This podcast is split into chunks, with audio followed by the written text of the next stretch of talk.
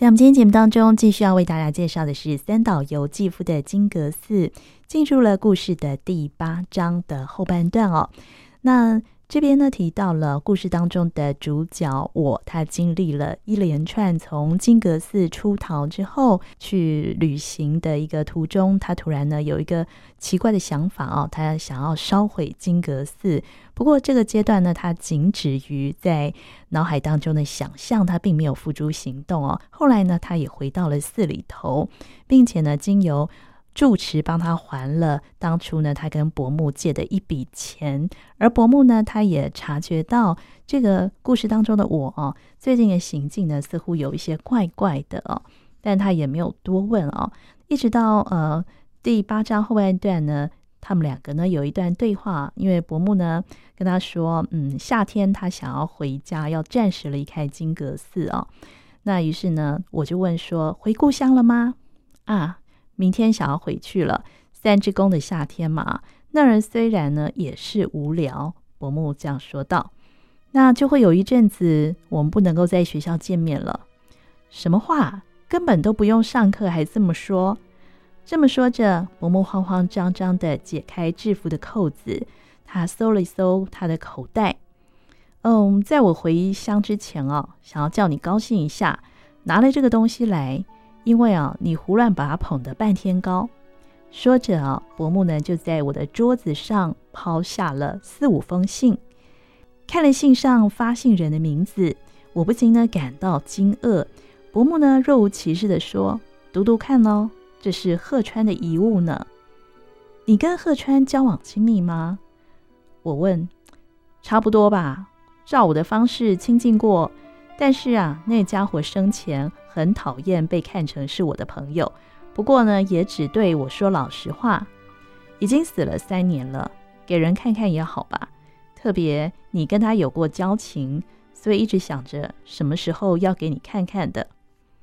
每一封信的邮戳呢，都是死的前夕，昭和二十二年五月间，呃，就是呃，这个鹤川哦，在。嗯、呃，那时候呢，他遇到车祸过世的前夕啊，几乎每一天呢，从东京寄给伯木的。他从来没有给我过信。手机无疑的呢，是鹤川有棱角而且执着的字。我抱着轻轻的妒意啊，轻轻的嫉妒，在我的前面看来，一点也没有伪装的透明感情的鹤川，有时候还说过伯木的坏话。也常非难我跟伯木的暗暗密交。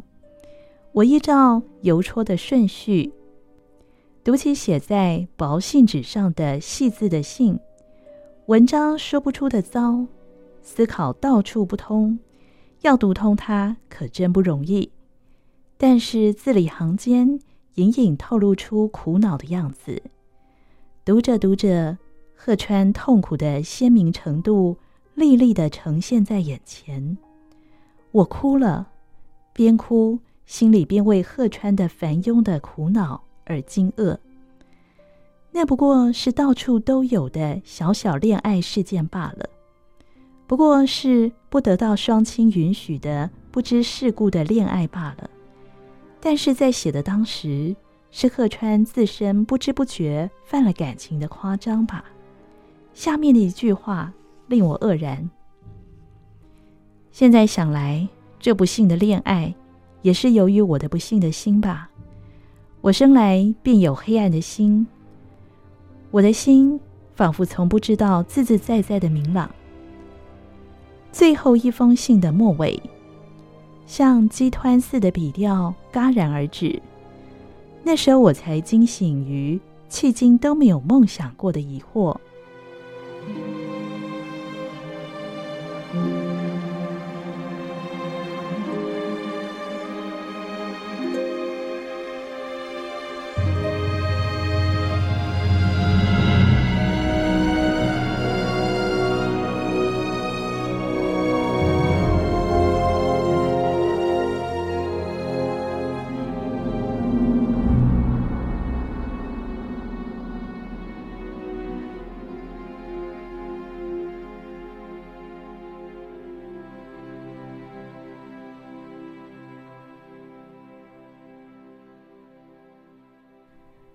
这么说，我的话刚出口，伯母便点点头：“是啦，是自杀了。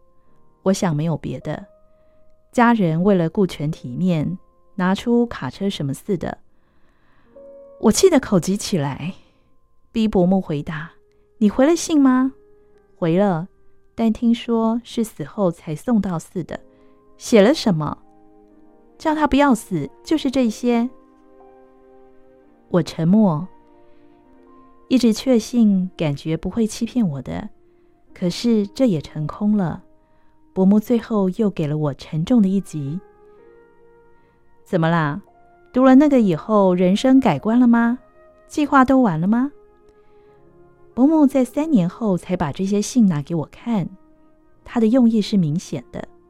虽然受到这样的冲击，然而仰卧在繁茂的夏天的草地上，那少年的白衬衫上散落的朝日夜影的小斑点，并没有从我的记忆里消失。贺川死后三年。这样的变貌了，可是以为寄托于他的东西，早就跟死一起消逝了，而在这一瞬间，反而以别的现实性又复苏过来。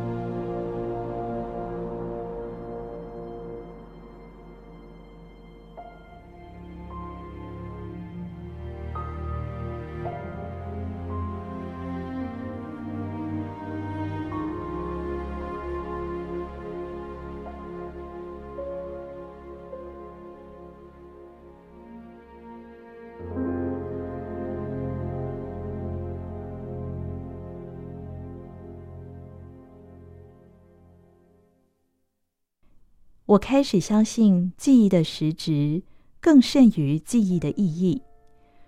如今，如果不相信它，生的本身就会崩溃。我是在状况下相信，但是伯母一边望着我，一边满足于他亲手刚刚完成的新的杀戮。怎么？你的里面有什么破灭了吧？我不忍看着朋友怀抱着容易破灭的东西活着，我的亲切也就是只管破坏那个了。如果还没有破灭的话，怎么办？这种孩子气得不服输，还是算了吧。伯母嘲笑了。我没有告诉你，使这个世界变貌的就是认识，其他的东西没有一个能够改变这个世界的，只有认识。能把世界不变的状态下使它变貌，用认识的眼光来看，世界是永远不变的，又是永远变貌的。你一定会说，那有什么用处？但是就说为了耐得住生，人类才有认识这武器吧。动物便不需要那个东西，因为动物没有要耐住生的意识，只因为生的难耐。认识才成为人类的武器，但是难耐的程度却并没有因此就减轻。就是这些。为了耐住生，不以为有别的方法吗？没有，除了发疯或死。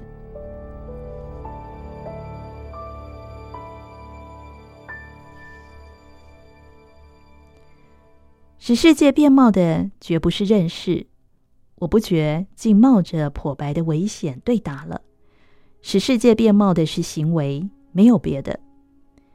果然，伯母以冷酷紧贴似的微笑接受了。看吧，还是来了，说出行为来了。但是你不以为你所喜爱的美，被认识所守护，而在贪睡吗？我们曾经讲过的南拳斩猫的那只猫，那只美的无可比拟的猫，两堂的和尚为他争吵起来，就是因为在各自的认识里，想要护卫他、养育他、哄他睡得香甜甜的。可是南拳和尚是行为者，所以漂亮的把猫斩掉。你现在要学南拳吗？美的东西，你所喜爱的美东西。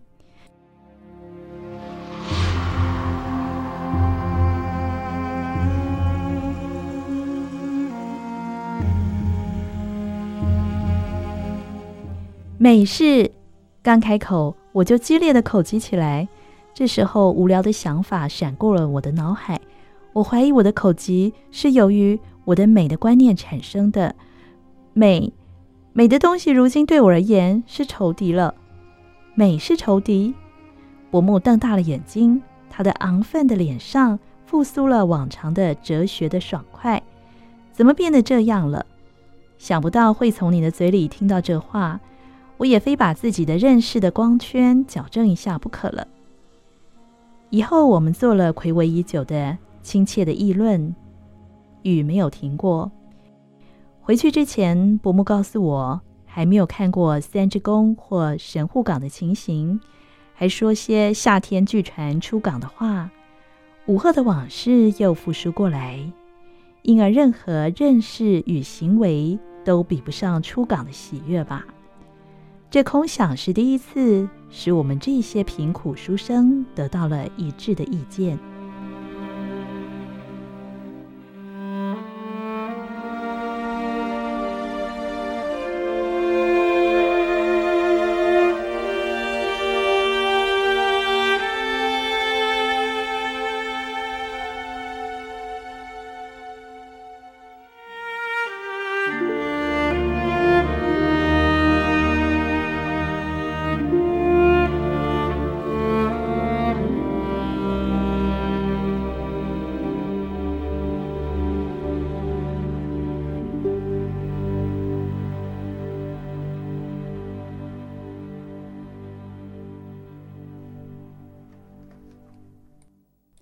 接下来进入了第九章。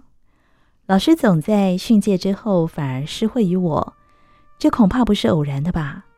在伯母讨债的五天之后，他叫我过去，亲自把第一学期的学费三千四百元、通学电车费三百五十元跟文具费五百五十元交给我。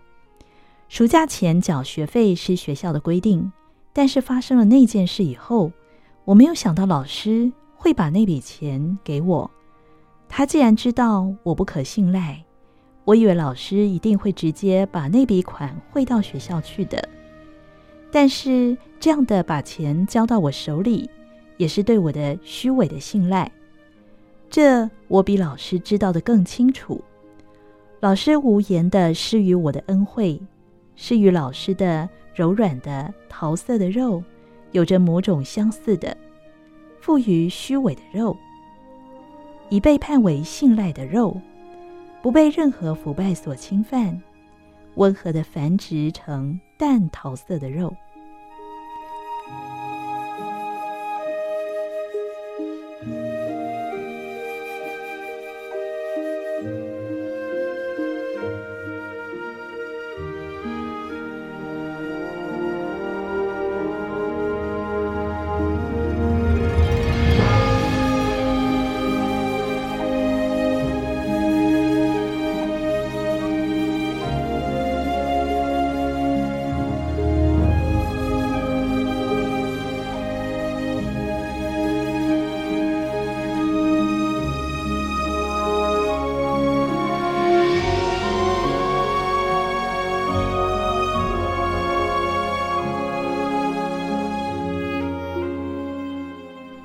像警官来到优良的旅馆时，我突然害怕被发觉一样，我又再一次抱着近似妄想的恐怖，以为老师看透了我的计划，才给我钱，想使我放弃实际的行动。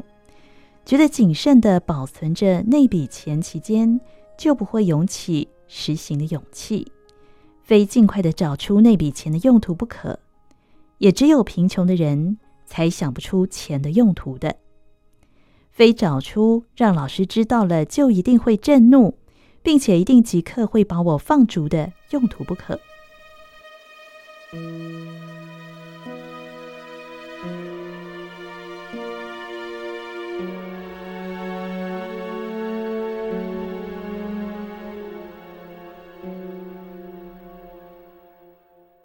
那一天，我轮到了炊事的工作。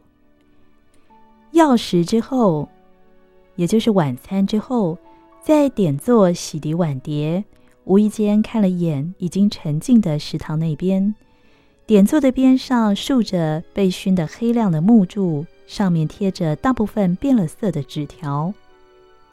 阿多古四福小心火烛，我的心里看到了被这个护符。封闭囚禁的火的苍白的姿态，看到了过去是华丽的东西，如今在旧的护符的背后变得灰白而衰败的东西。如果我说最近在火的幻影里感到肉欲，人们会相信吗？若说我的生的意志全都寄托于火的话，那么肉欲也朝向它，这不是自然而然的吗？因而，我仿佛感觉到我的那欲望，把火的婀娜姿态造型了。透过黑光木柱，火焰意识到正被我看着，因而故意娇媚作态的样子。那手、那脚、那胸，都纤柔多情。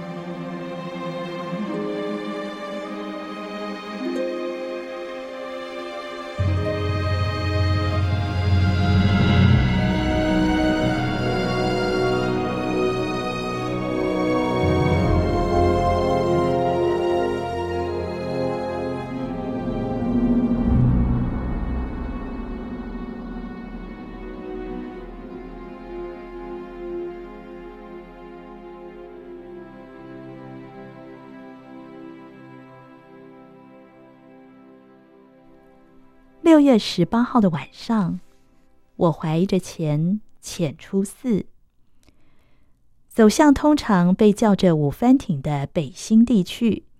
早就听说过那儿既便宜，对寺里的小僧又相当亲切。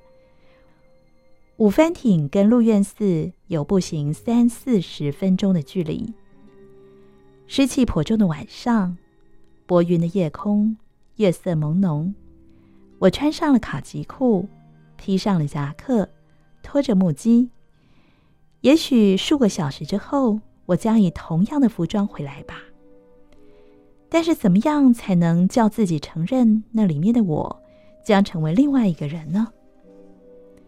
我的确是为了活下去才想烧掉金阁，但是我的行为像是死的准备，像决意自杀的童真的男人，死前先去窑子似的，我也到窑子去。放心吧，这种男人的行为像在一张书面上签名似的，丧失了童真，他也绝不会成为另一个人什么的。那屡次的挫折。女人跟我之间金阁遮掩而来的挫折，现在不必再害怕了。我什么也没梦想，没想靠女人而参与人生。我的生被确定于彼方，到达那儿之前，我的行为不外是因惨的手续而已。我这样告诉自己。这一来，薄暮的话复苏了。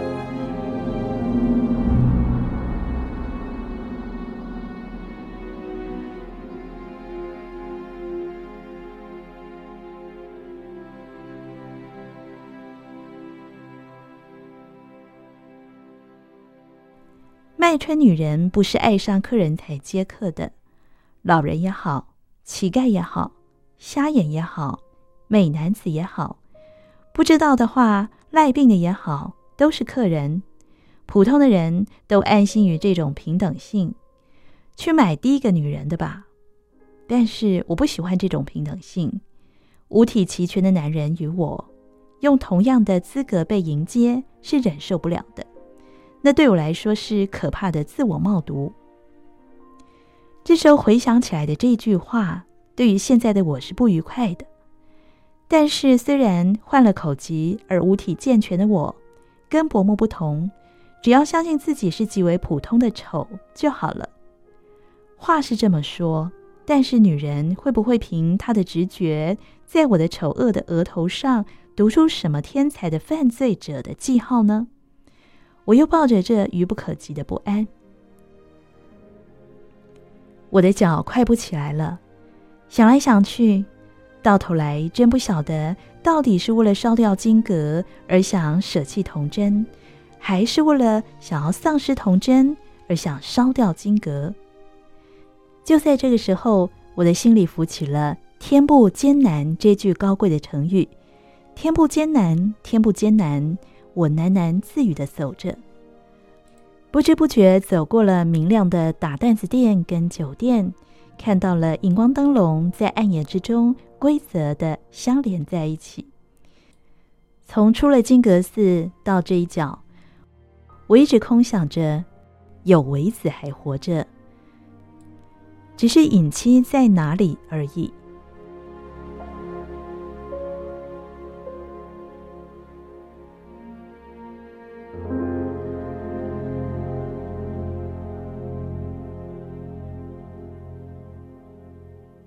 空想给我力量。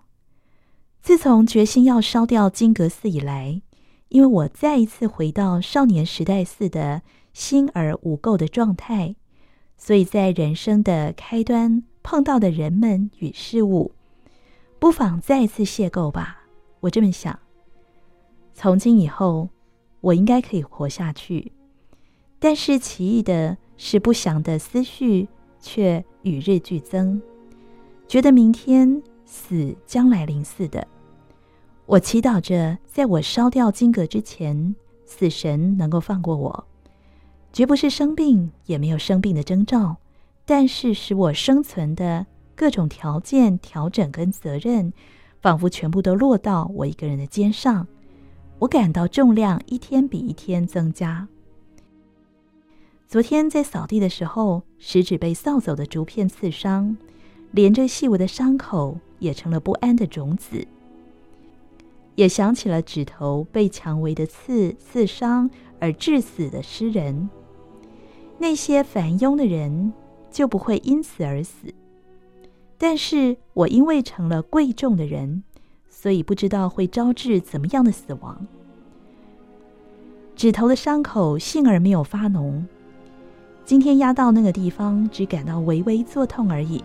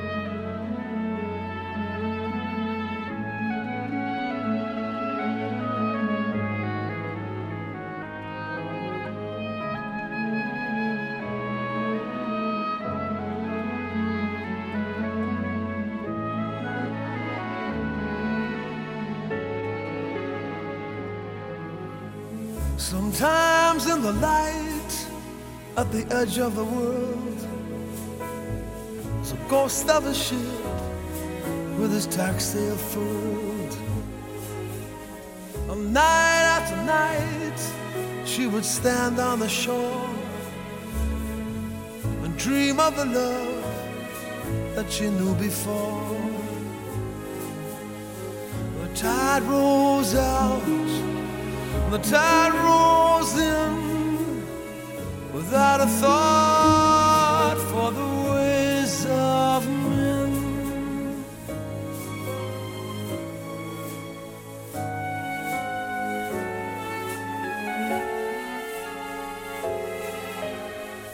And he set sail for the western main to rob the ships of the Queen of Spain. And she would be his pirate's bride. She gave him the pistol and the sword at his side. The tide rose out, the tide rose in without a care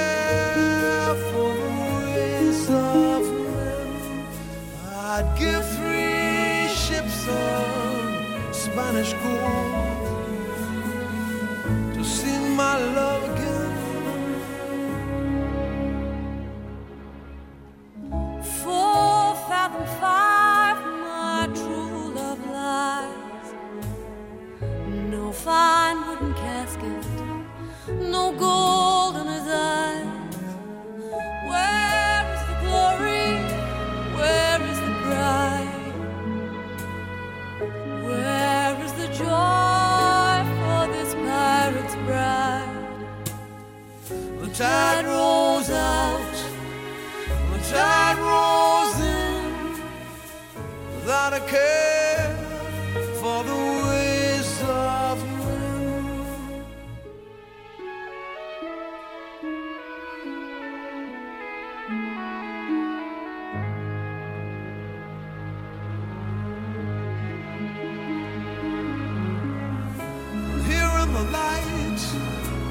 the edge of the world.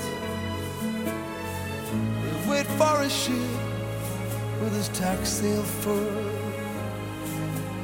And day after day, we would stand on the shore and dream of the life that we knew before. The tide rolls out, the tide without a care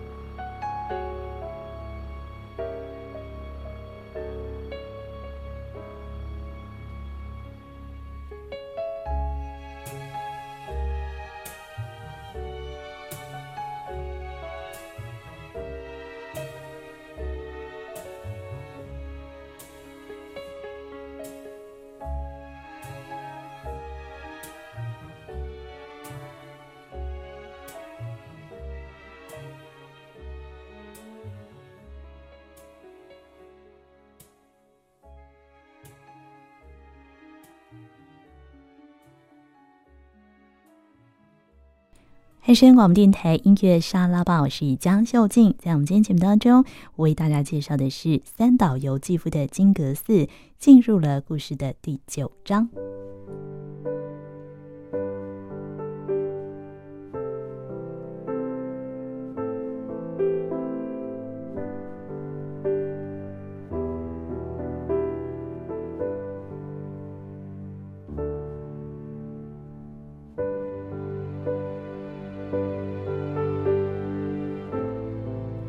接下来这段，他描写到，他打算到五番町去，也就是红灯区的这里哦。他打算呢，呃，在烧掉金阁寺之前呢，他也想要毁掉他自己一个童真哦。那终于呢，我走进了灯笼连接的横向去，一百数十间的家，全属于同样的款式。听说，如果去找这儿的老大。那么，任何通缉犯也很容易的就可以得到庇护。老大一按铃，声音会传遍这花街中的每一间，向那些通缉犯示警。每一家的门口边上都设有暗暗的林子窗，每一家呢都是二楼建筑，重而陈旧的瓦屋顶，以同样的高度在潮湿的月色下并排着。每家的入口处。都挂着印了“西镇”两个白字的蓝布帘，着烹饪服的茶房，斜着身从垂帘的一端窥视外面。我一点也没有快乐的观念，觉得好像被什么秩序所遗弃。只有一个人离开行列，拖着疲惫的脚步走在荒凉的地方，欲望在我的里面，转露不愉快的背脊。抱膝而蹲着，不管如何，在这儿花钱是我的义务。我继续想着，反正在这儿把学费花光就好了，因为这么一来呢，也可以给老师最好的放逐的口实啦。不知道是不是还没有到上市的时刻，街道上行人奇异的稀少，我的目击的声音刺耳的回响着。茶房们的呼叫着的单调的声音，听起来像在梅雨时的低垂潮湿的空气中爬行的样子。我的脚趾紧夹着松弛的木屐带，我这么想到。战败以后，从不动山的山顶上眺望的成堆的灯光中，确实也有这个街道的灯火在内。我的脚被隐去的地方，该有。有为子在的，在一个十字路口的街角，有一家叫大瀑布的店。我不加思索地穿过那布帘，有六喜榻榻米而铺着瓷砖的房间，里头深处的板凳上，三个女人像等倦了火车似的坐着。一个穿和服，脖子上绑着绷带，着洋装的一个。俯下身，扯下袜子，拼命搔着小腿。有为子不在家，他不在家，令我安心了。搔腿的女人像被呼唤的狗似的扬起脸来，那圆圆的、有点儿肿似的脸，像儿童涂鸦的鲜艳，白粉跟红汁涂得不留余地，仰视我的视线里，虽是奇妙的说法。但实在有善意。女人以在街角碰面的素昧平生的态度看着我，那眼光完全没有承认我的欲望。有为子既然不在家，那谁都好。挑选期待的话，会招致失败的迷信还留在我的脑里。像女人没有余地选择客人一般，我也不选女人就好了。那可怕的、使人无气力的美的观念，非令他丝毫也不介入进来不可。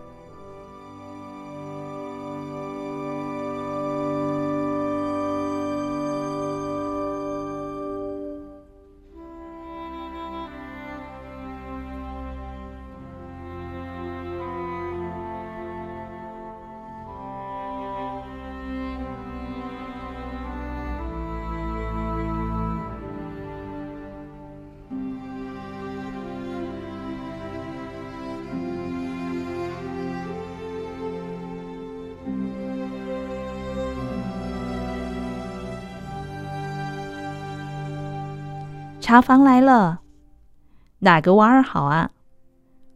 我指了搔脚的女人，那女人的腿上的小小的痒，也许是被停在那瓷砖上的蚊子咬的。它使我和她结上了缘。托痒之福，那女人以后将获得成为我的证人的权利吧。女人站了起来，来到我身边，卷嘴唇似的笑着，在我的夹克的腕上轻轻触了一下。登上暗而旧的楼梯上二楼的时候，我又想起了有为子的事情，总觉得这个时间里的世界，他是不在家的。无疑的，现在不在这儿的话，到哪儿去找，也一定找不到有为子的。仿佛他是我们的世界之外的浴室，或者什么地方，暂时去洗澡去了。我觉得。有为子在生前就自由地出入于这种双重的世界。那悲剧事件的时候，他好像是拒绝这个世界的，但是旋即又接受了。死对于有为子而言，也许只是昙花一现的事件而已。他留在金刚院的镀殿的血，也许不过是早晨开窗时惊飞的蝴蝶。留在窗边的鳞粉似的东西罢了。二楼的中央，有着被古旧浮雕的栏杆围住的突出于中庭的部分。那儿挂在檐与檐之间的竹竿上，晾着红腰布、内裤、睡衣等等。因为很暗，朦胧的睡衣看起来像人的身影。在哪一个房间里？女人唱着歌，女人的歌声轻柔，偶尔和着走了调的男子歌声。